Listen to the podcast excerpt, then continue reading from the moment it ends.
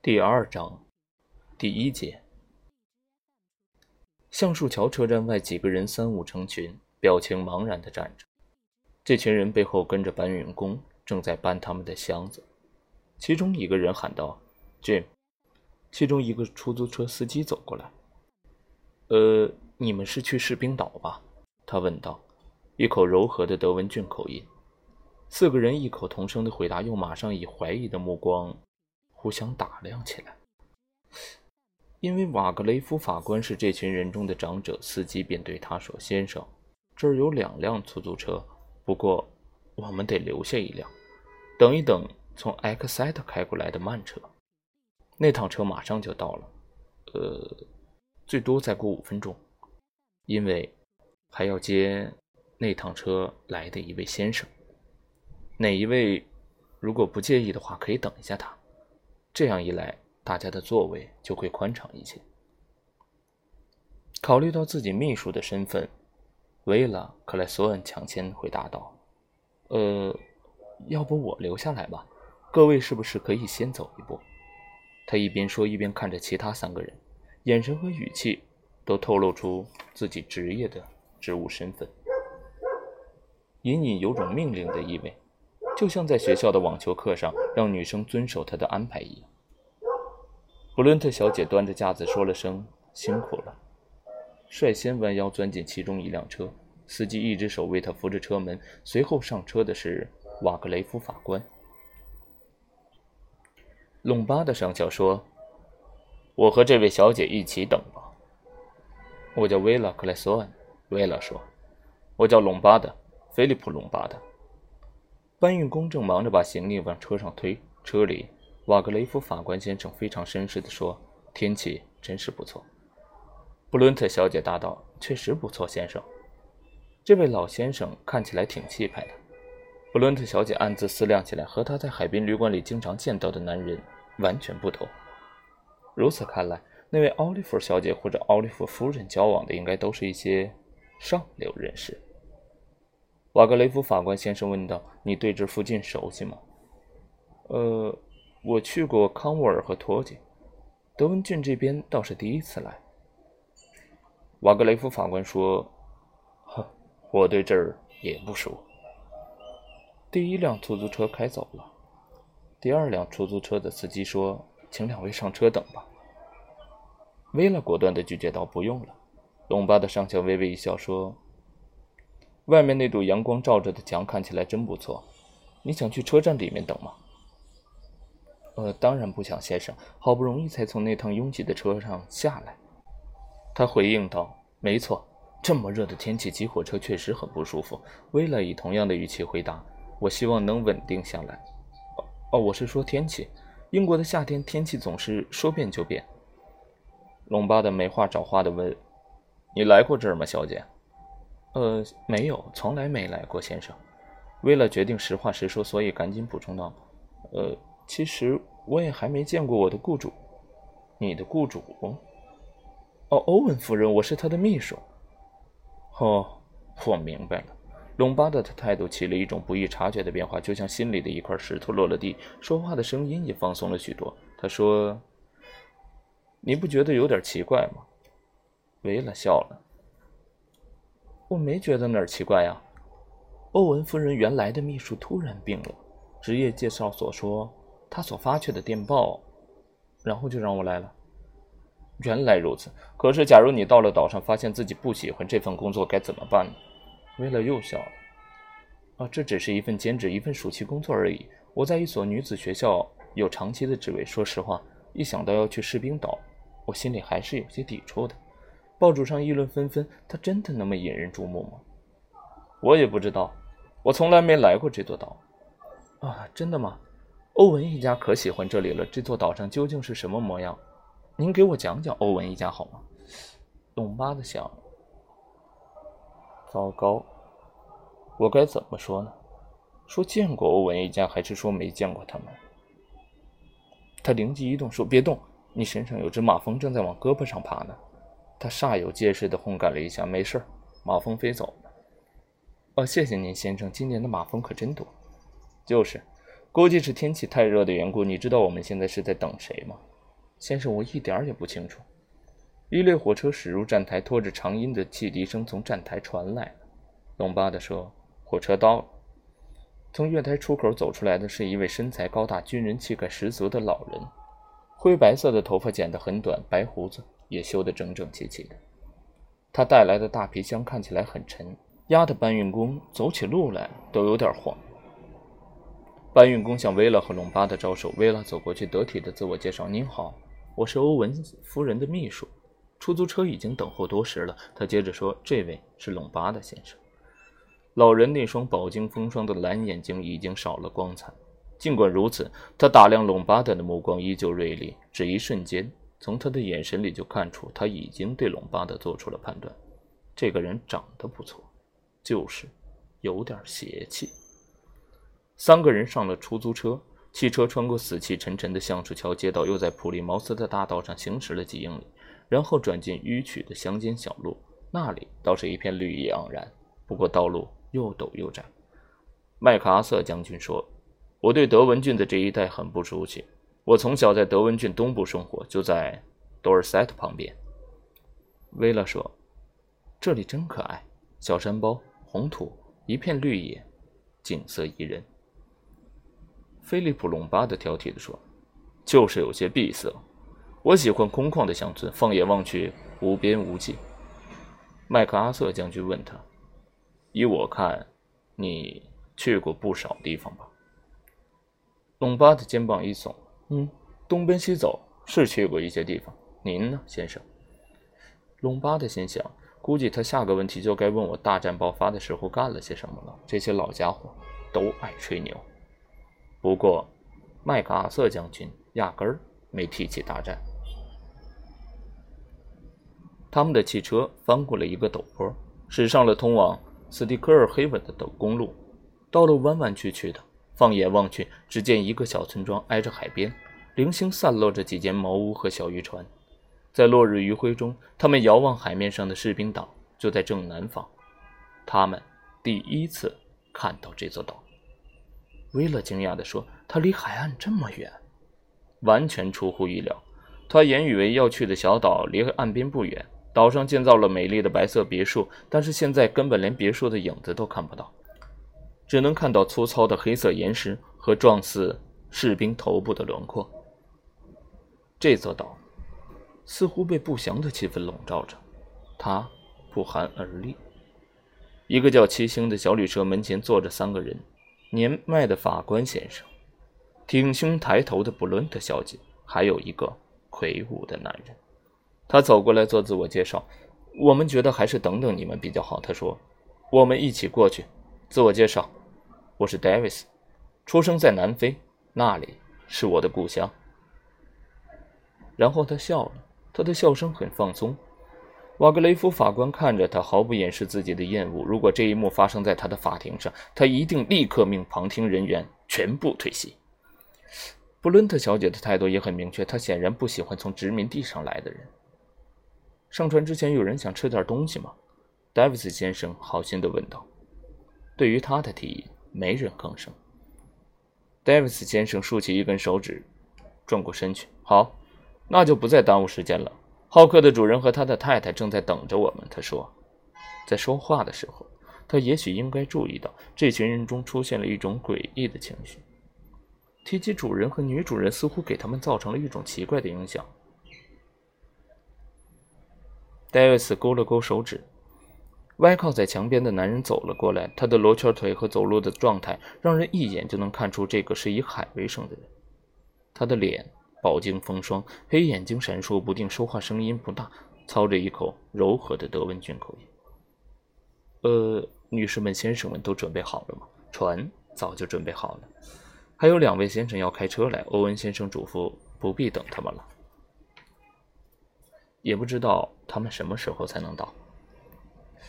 大家站起身，跟着向导沿着岸边走上一座小小的码头。一艘摩托小艇紧靠码头停着。艾米丽·布伦特说：“呃，这船可真小。”船主一个劲儿的解释：“呃，哦，太太，这船非常的棒，开起来快极了。开着它从这儿去普利茅斯，一眨眼的功夫就到了，真的棒极了。”瓦格雷夫法官先生的语气刻薄得多。哼，我们这儿人可不少，比你们多一倍的人也坐得下，先生。菲利普·隆巴德和气地说：“没问题，今天天气好，风平浪静。”布伦特小姐半信半疑，但还是被人扶着上了船。其余的人也陆续登上了船。这一群人到现在还谈不上有多熟悉，反而在互相猜疑。向导刚要解开缆绳，忽然停了停手，手里还拿着矛。一辆跑车沿着村子那条又斜又陡的小路飞驰。这辆车马力很强劲，外形惹眼，看起来不同凡响。一个年轻人把控着方向盘，头发在风中飞扬，目光中他看起来像是不凡的人，简直是一位英姿飒爽的天神，和北欧传说中的英雄一模一样。他按了按喇叭，喇叭声在海湾的山木草石之中。响起，这一刻的景象如此美妙。安东尼·马斯顿此时神气活现，后来不止一个人回想起这幅画面。弗雷德·纳拉科特坐在发动机旁，心想：这帮人可真奇怪，也不知道欧文先生请来的客人究竟是些什么人。他原本以为来访的客人都是上流人士，像是那些珠光宝气、气派非凡的先生和太太，都身着。乘游艇出海时高档的服装，和罗伯森先生的派对根本没法比。纳拉科特回想起那些和埃尔莫·罗伯森先生来往的人，不由得微微一笑。当时的派对多高档，喝的是顶级窖藏。这位欧文先生真是个怪人。纳拉科特想想也觉得够滑稽的，他根本没见过这位先生，更别说他太太了。他从来就没有见过，所有的安排都是莫里斯先生张罗的，钱也是由他来付的。应该做些什么，怎么做，总是安排的井井有条，给钱也很及时。尽管如此，欧文先生一定是个另类的人，否则报纸上怎么会提到那么多关于他的传闻？纳拉科特琢磨着，这些传闻确实有些道理。说实话，他觉得这座岛或许就是加布里埃尔特尔小姐买下的产业。但是望着眼前的客人，又觉得这种想法没有道理。这帮人没一个攀得上电影明星。他不动声色地打量着这群人，一位是老小姐，脾气不小，他一眼就能看出她的本性，谁敢跟她打赌？她若不是怪脾气，那才奇怪。一位是老军人，气质像是个地道的军人。那个年轻的姑娘长得挺漂亮的，就是平凡了点没有好莱坞女人的那种魅力。那个装腔作势的男人一看就不是真正的绅士。弗雷德·纳拉科特想，他应该是做生意赔本的。另外，那个精瘦的男人面相凶狠，眼睛滴溜溜转个不停，这种人挺少见，倒很有可能像是个拍电影的。对了，这船里到底还是有一位像样的绅士，就是开着跑车最后才到的那位，真是一辆好车呀！斯蒂克尔·黑文从来都没有见过这种车，少说。也值好几万。只有像他这样钱堆里长大的富家子弟，如果举办高端派对，也只有他够资格参加了。有时越想把一件事情搞清楚，反而就越糊涂。再说，这本来就是件糊涂的事，一塌糊涂。小船在礁石间颠簸穿行，现在终于能看见那幢别墅了。岛的南侧和北侧截然不同，岩石边缘延伸为斜坡，一直沉进海里。那幢别墅坐北朝南，正好可以从南边看清楚。房子不高，方方正正的，很有现代气息。窗户是圆形的，屋里的采光也非常好。这幢漂亮的别墅果然没有辜负大家的期望。纳拉科特关掉马达，小船载着他们一行人顺利地驶入岩石间形成的天然港口。菲利普·隆巴特贸然说：“这要是赶上坏天气，要想在这儿上岸，可就难了。”纳拉科特乐呵呵地说：“一刮东南风，谁也别想上士兵岛。有时候交通一中断，就是一个星期。”维拉·克莱索恩心想：“岛上的物资供应真是不方便，交通中断对住在岛上的人来说是最麻烦的事情。看起来要当好这个家的秘书，也够操心的。”小船在岩石边停下，纳拉科特率先的跳下了船，和隆巴的一起扶着其他人下了船。纳拉科特把小船牢牢地拴在钉进岩石的环上，随后带着一行人在岩石上凿出的石阶上向上行走。麦克阿瑟将军嘴里念叨着：“哈，这地方真不错。”然而他心里并非是这样想的。这个该死的鬼地方！一行人拾阶而上，到了一层露台上，才松了一口气。在这别墅敞开的大门面前，一个体面的男管家正等着他们。他那副庄重的架势让这帮人放心了。此外，这幢房子本身就是再美不过了。站在露台上欣赏海岛的风光景色，令人心旷神怡。男管家走过来，微微弓着身子。他瘦高的个子，头发灰白，派头十足。管家说。请跟我来，先生们。宽敞的客厅里，酒席已经准备好了，餐桌上各种美酒罗列成几排。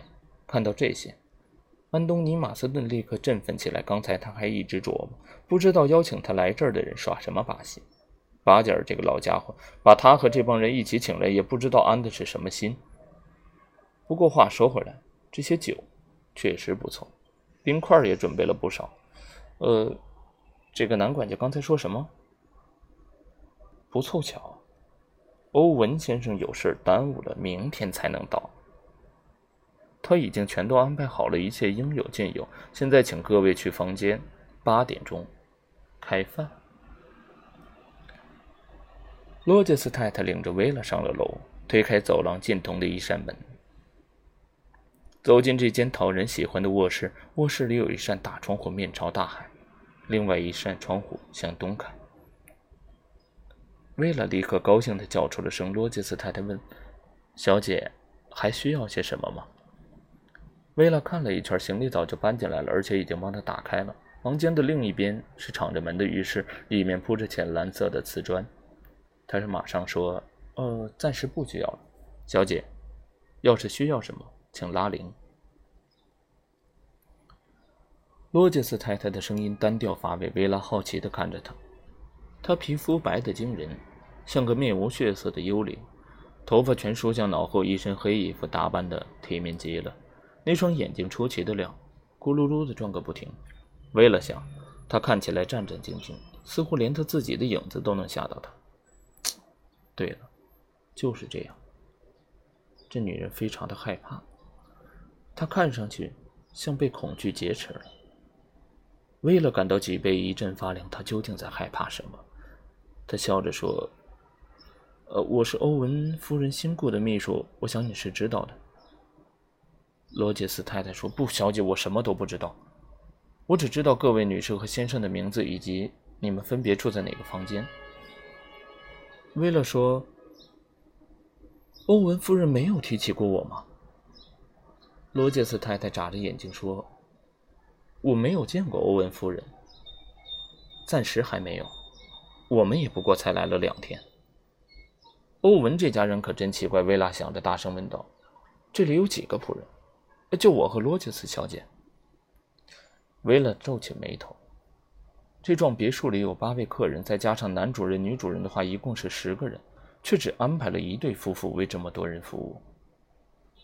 罗杰斯太太说：“我的厨艺很好，我先生是个好管家，不过……”我本来也不知道会有这么多的客人，薇拉问：“你能忙得过来吗？”“啊，没问题，小姐，我能请。如果总有这么多客人的话，欧文夫人会再请帮手的。”薇拉说：“那就好。”罗杰斯太太转身离开，她的脚步悄无声息，像一道影子似的离开了房间。薇拉走到窗前，坐在窗边的椅子上，隐隐的感到一丝不安，一切似乎哪儿……不太对劲儿。欧文夫妇未曾露面，幽灵一般的罗杰斯太太，还有那些客人。啊，对，那些客人本身就非常的诡异，一个奇怪的派对。为了想，要是我见过欧文夫妇就好了。我真希望自己了解他们。他站起来，在房间里心神不宁的来回走着。这是一间完全按照现代风格装修的卧室，无可挑剔。香木地板干净的发亮。地板上铺着洁白的地毯，墙壁是浅色调的，墙上挂着一面大镜子，镜子的四周装点着灯泡。壁炉架的造型简单大方，上面是一块白色大理石。雕刻成狗熊的样子，中间镶嵌着一面现代式样的钟表，旁边挂着一个发亮的洛格镜框，镜框里裱着一张很大的羊皮纸，纸上写着一首古诗。他站在炉台前读这首诗，原来这是一首他在上幼儿园时就会唱的歌谣。十个小士兵出门打牙祭，不幸噎住喉，十个只剩九。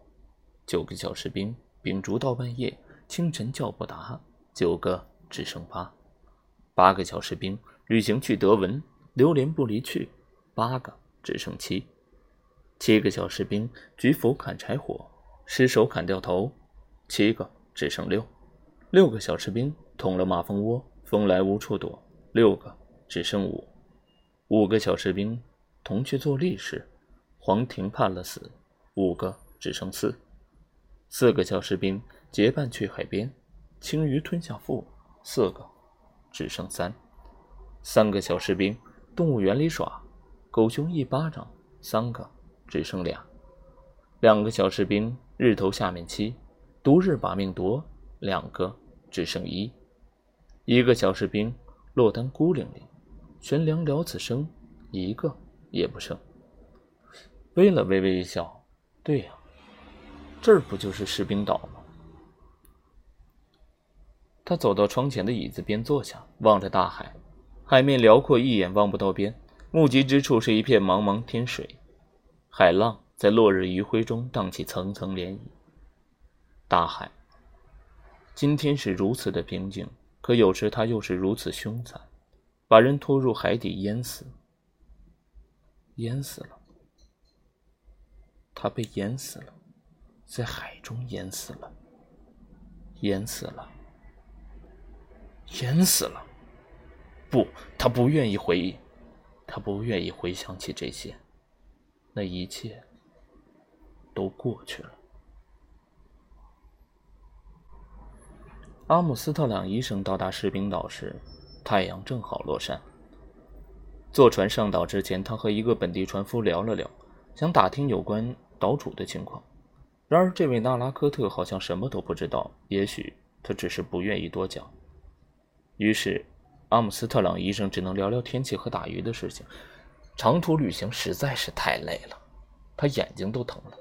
一路向西行驶，正好直对着太阳。是啊，他太累了。大海能给人带来宁静，这正合他意。他真想歇个长假，但是做不到啊。当然，并非是经济上做不到，而是他怎么能就这样放弃工作呢？你很快就被别人抛在脑后。不行，既然来了，我就必须搞出点名堂来。